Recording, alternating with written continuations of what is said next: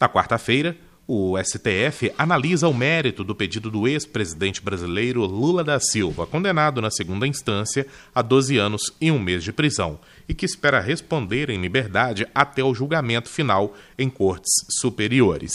O vice-líder nacional do PT, deputado federal Vadir Damos, está confiante em uma decisão favorável da Justiça ao ex-presidente Lula da Silva. Eu tenho absoluta certeza de que o, o habeas corpus do ex-presidente Lula será acolhido no Supremo Tribunal Federal. Ah, tem todas as condições ali de procedência, das ADCs, das ações diretas de constitucionalidade que estão em curso no Supremo Tribunal Federal e eu não vejo por que o Supremo vai indeferir essa liminar. O também aliado de Lula, deputado petista José Geraldo, ressalta que, independentemente do resultado na corte, o ex-presidente não vai deixar de registrar sua candidatura à eleição. Temos nem plano A, nem B, nem C, nem D, nem F, nem H.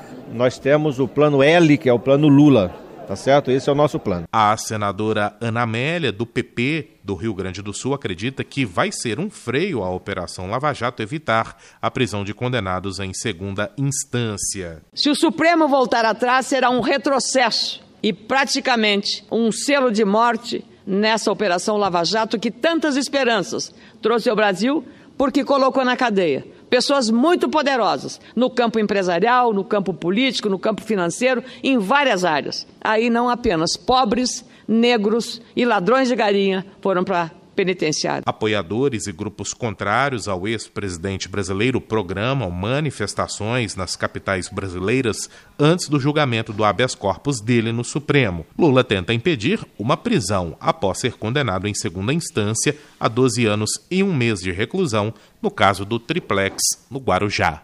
Repórter Patrick Vaz.